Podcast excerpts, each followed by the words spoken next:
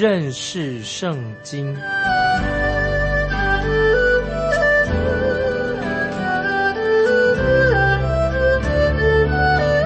认识上帝的话，把上帝的话带到全世界。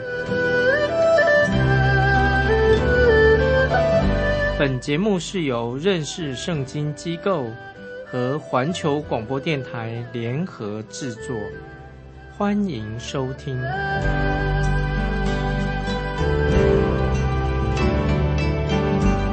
亲爱的听众朋友，你好，欢迎收听。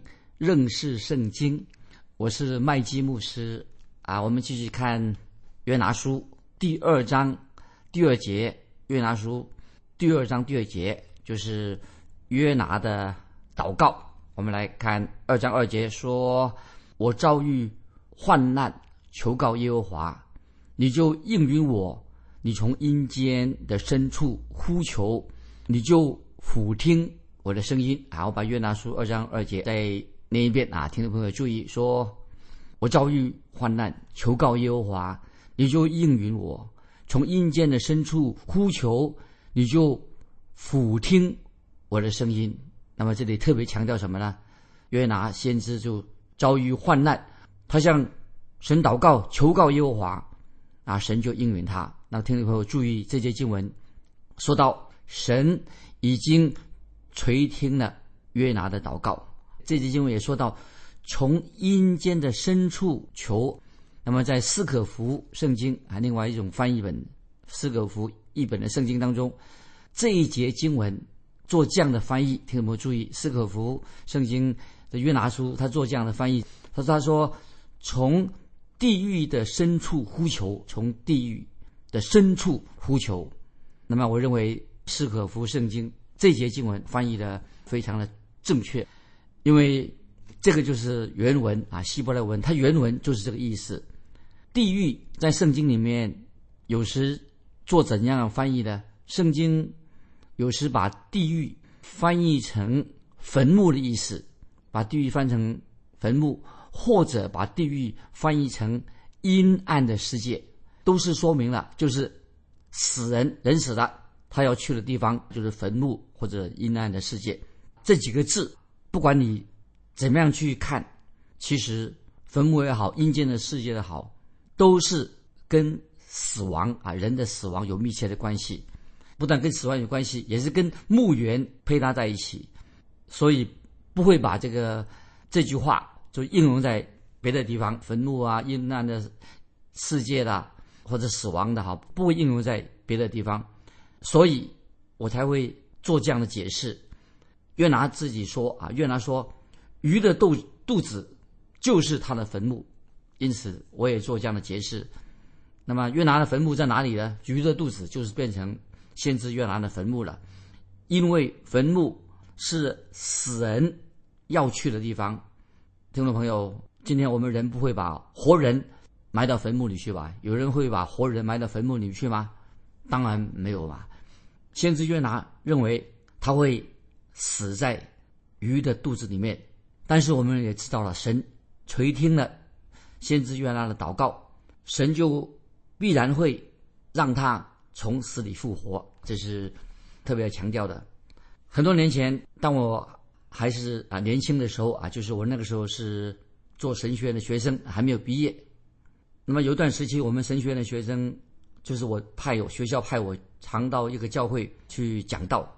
有一天晚上啊，礼拜天的晚上，晚上崇拜啊，成为一个福音的主日，就是那一天晚上特别的信息啊，可以关于传福音，福音主日。那么那天晚上，当我啊我传福音之后，因为是福音主日，我就邀请人决志，叫人叫他决志信耶稣。就是讲完信息以后，就邀请人决志来信耶稣。感谢神，我看到有几位啊年轻人就。走到台前，他们说他们要信耶稣，绝志信耶稣。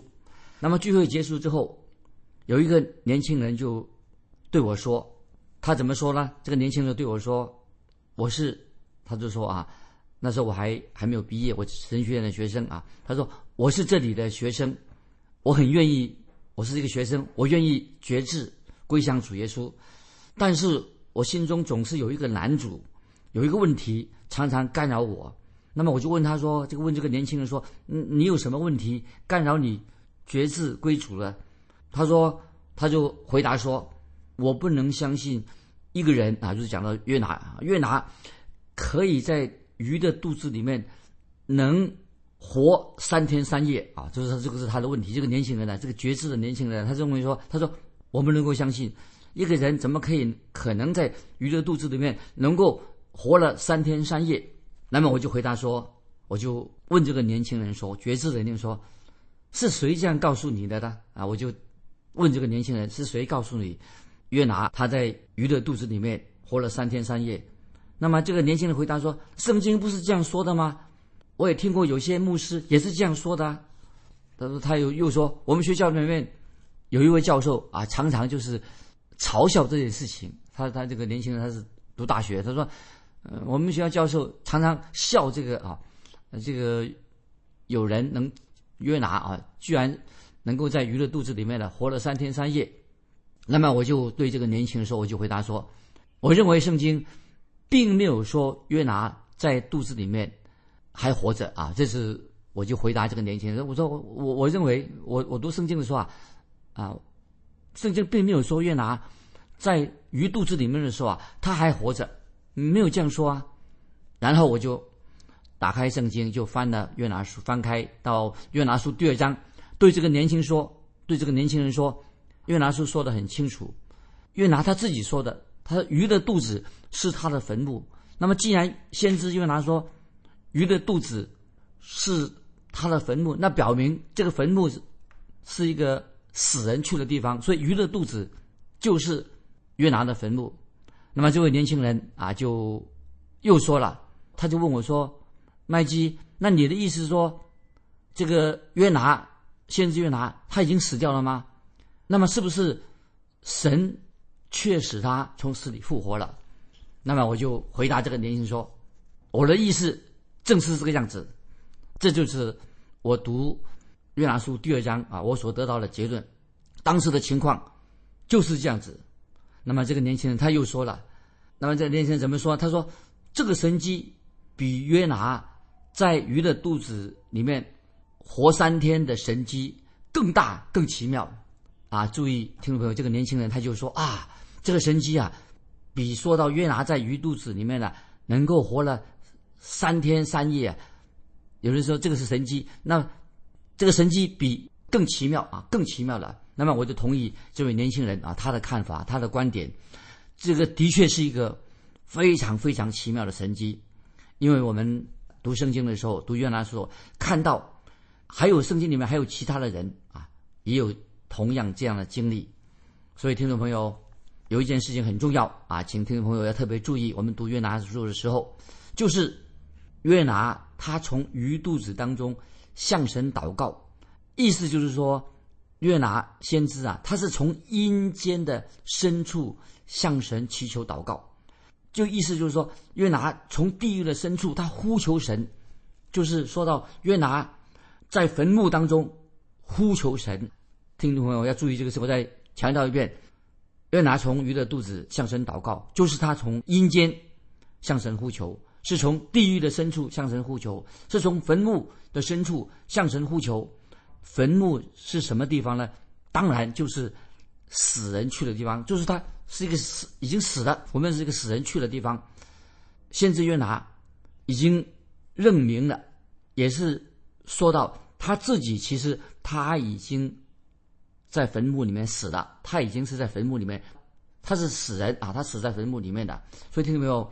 我们以后再慢慢的解释啊，提前记住，你要记住，先知约拿。他并不是在驴肚肚子里面啊，他在驴肚子里面呢，一个他是一个死人呢，在不，他不是在鱼肚子里面呢写了当时所发生的事情，而是约拿出了鱼的肚子之后，在事后他写这个约拿书的啊，听众朋友，我在这里强调啊，记住，约拿并不是在鱼肚子里面呢，他就写下当时发生的事情，而是他在事后已经出来的啊，他才写下关于约拿书。这所记载的事情，我知道，今天或者有些人不同意，不同意我的观点。当我把我我这样的看法、我的观点呢，写在一本小册子上的时候啊，我就收到很多的来信啊，就是一些人他不同意我的观点，所以听众朋友，这都是给听众朋友做参考。有人不同意我的观点，但是呃，有一个圣经学者，哎，他却跟我的看法一样的，采取同样的观点。这位学者，很多人也。因为他们很看重这位圣经学者的意见，那么所以他们也跟我意见一样，看法是一样的。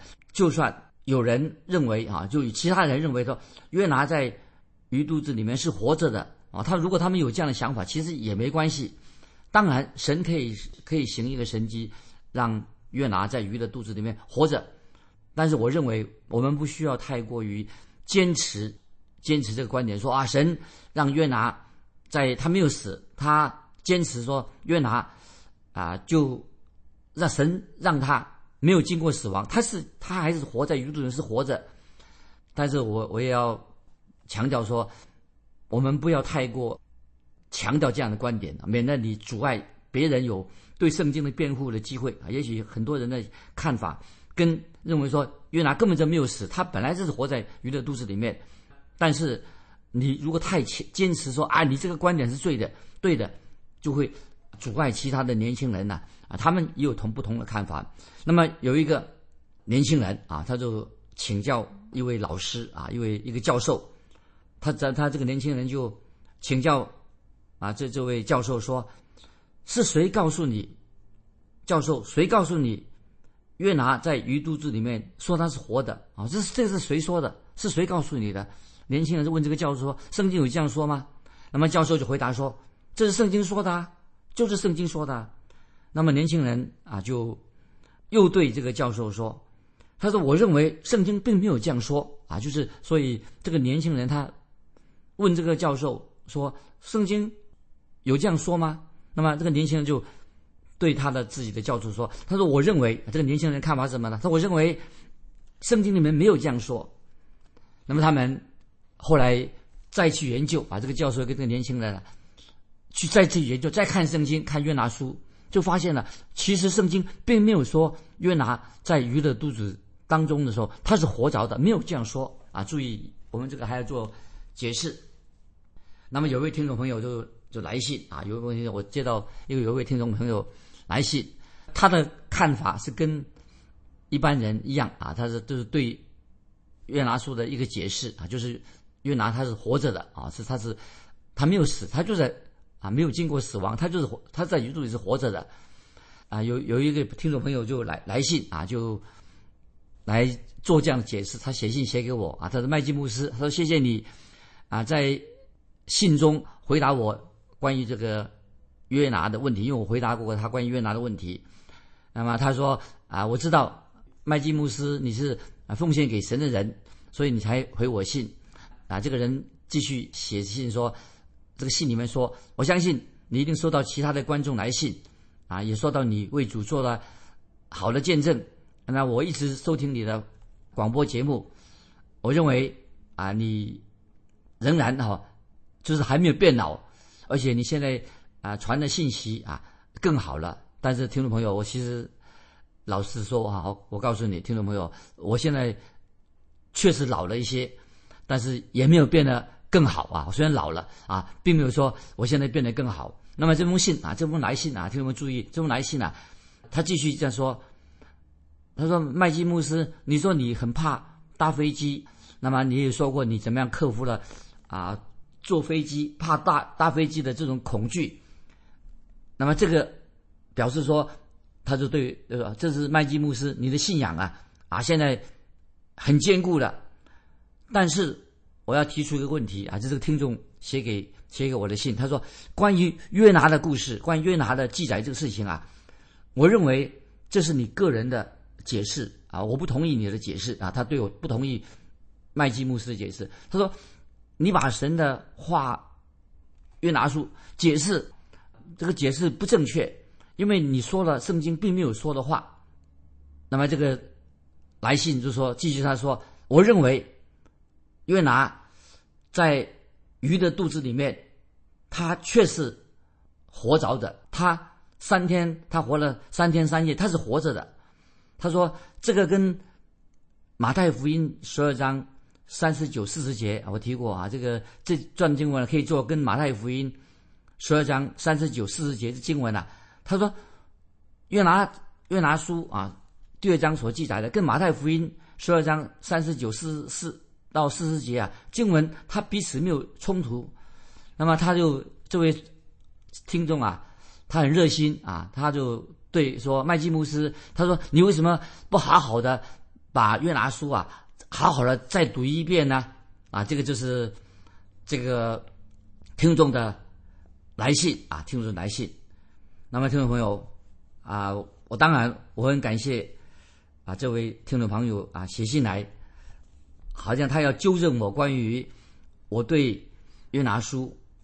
对约拿在鱼肚子里面这件事情啊啊的看法，我自己承认啊，我自己承认，一般的解释都是一般人的解释。从到到现在为止，很多人这样解释，认为约拿先知的确在鱼的肚子里面，他活了三天三夜啊。一般人都是这样的解释。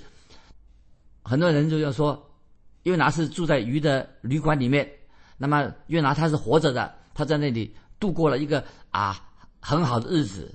那么这是一般人啊，听众朋友，到现在也很多人啊相信约拿他是在鱼肚子里面的，就是他住了三天三夜。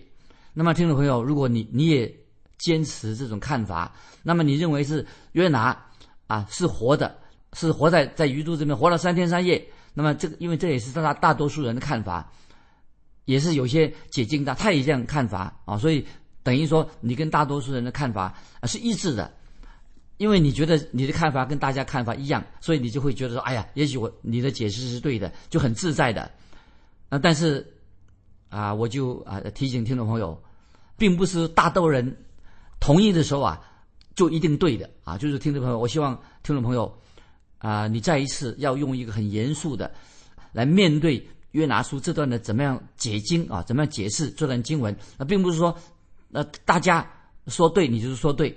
那我也不是说强迫你说你要同意我的看法，但是你也一定啊要仔细的、严肃的面对、认识约拿书第二章到底到底问题在哪里。当然，听众朋友，这里我再说明了，我们的神当然可以使约拿在鱼肚子里面活三天啊，当然神有可能的啊，但是问题在哪里呢？问题说这是神使约拿在鱼肚子活着的神机是不是约拿记是记载约先知约拿在肚子里面在鱼肚子里面活着的神机呢？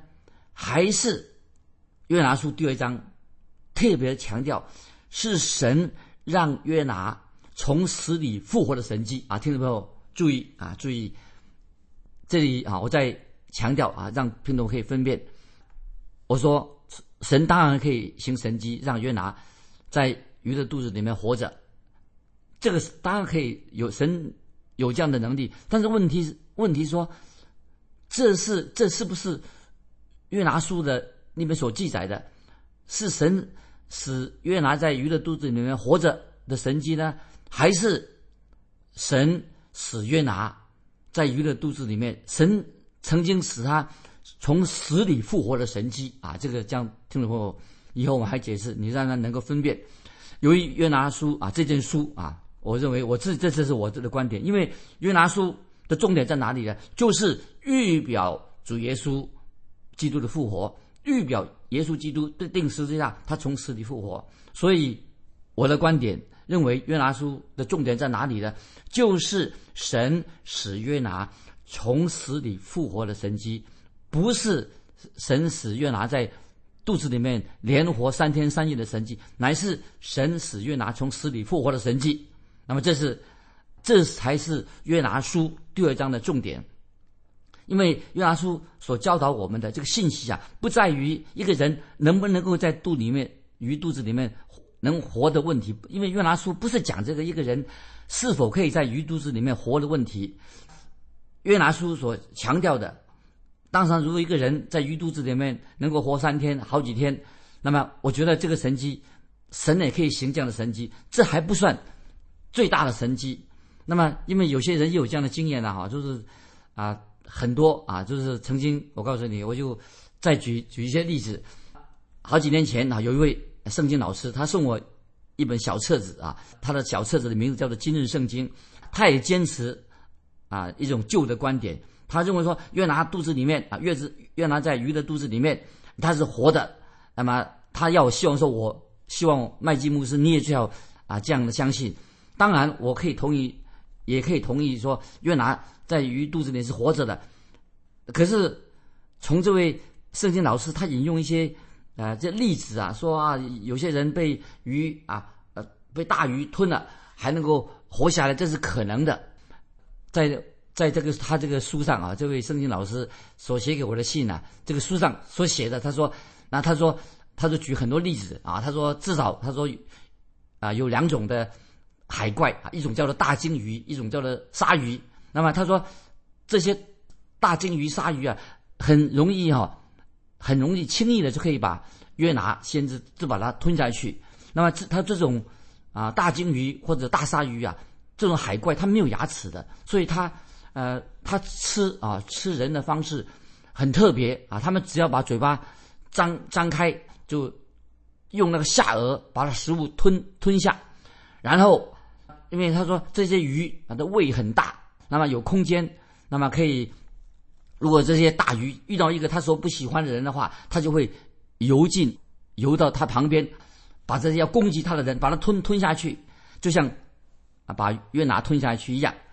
那么还有他还举个例子说啊，有条狗啊，有一天有一条狗啊，有一天不小心啊从船上掉了啊掉下水里面去了，结果过了六天了，有人发现了呃一条鲸鱼。这个头里面发现一条狗，这条狗并没有死，这条狗依然在这个鲸鱼里面的活着，还会叫的。那么，所以他就说，这位啊，圣经是啊，这个老师就是说，就证明说啊，人被鲸鱼或者鲨鱼吞到肚子里面了，那么还可以活着啊，还活下来了。那么他就举出啊这些类似的例子啊。那么听众朋友啊，这里我说要。啊，强调的哈，就是这个重点。刚才我们所讲的《约拿书》第二章的重点，那么都是啊，要强调关于约拿他到底在鱼的肚子里面有没有死掉，还是他根本他是一直活着的。那么，甚至说有人说，这个约拿被大鱼吞到肚子里面了，啊，他只是暂时失去了知觉，但他还是一个活人。那听众朋友，这里我要先在这里哈，再提醒听众朋友，我在这里要做一个先做一个小小的呃一个结论啊。那么我要问听众朋友说，因此一个先知啊，注意，因此一个先神的先知能在神直接的保护和眷顾之下，经历了三天三夜吗？啊，就是。我再次问啊，听听清楚了哈。因此，约拿这个先知，他神的先知，他能在神的直接的保护之下、眷顾之下，经历了三天三夜，这个神迹可不可以？当然，这神他依然活着，当然这是一个神迹啊。一个一个神的先知，他既然在鱼的肚子里面能够活了三天三夜，啊，这个可以说依然活着，当然是个神迹啊。但是我这里所要强调什么呢？我们为什么要怀疑神的话？没有好好的读那个约拿书啊，这个几章的经文，特别第二章的经文，我们为什么要怀疑神的话呢？那么以上我所提的哈，就是一般的人的想法，就是说他想证明一个人可以在鱼的肚子里面活着，就他们所所的观点是什么呢？就是他们都想要证明说一个人可以。在鱼的肚子里面三天三夜，它可以活着。换句话说，这些人所强调的，约拿他三天三夜他没有死，他可以活下来。所以约拿先知啊，他也没有死，他当然可以活下来。但是听众朋友注意了哈，我个人的观点呢，读约拿书第二章的观点是吧？这是我个人的观点，我读圣经的一个了解。其实更大的神机，当我们读约拿书。更大的神神迹，不是说一个人在鱼的肚子里面三天三夜可以活着。我认为约拿书最重要的教导，一个更大的神迹是什么？就是神使约拿从死里复活，这是我要强调的。所以，听众朋友，我要提醒你，我所要强调的不是说一个人在鱼肚肚肚子里面能不能够啊活三天，我我所强调的不是这个。不是说神能不能让一个人在鱼肚子能不能活三天三夜，而是神啊，到底有没有这样做？难道神不能够使一个人从死里复活吗？这个才是重点啊！所以听众朋友啊，约翰书到底是怎么样记载的啊？所以听众朋友，我要请听众朋友好好的再看约拿书，好好思想一下。那么下次我要继续啊，说明约拿书第二章啊这个重要的信息。你。那么我要问听众朋友一个问题：你对约拿书，听众朋友，你对约拿书所记载的他在鱼肚子里面活着这个神迹哈，有些什么高见？欢迎你来信跟我分享。啊，在今天我们就停在这里，欢迎来信可以寄到环球电台认识圣经麦基牧师收。愿神祝福你，我们下次再见。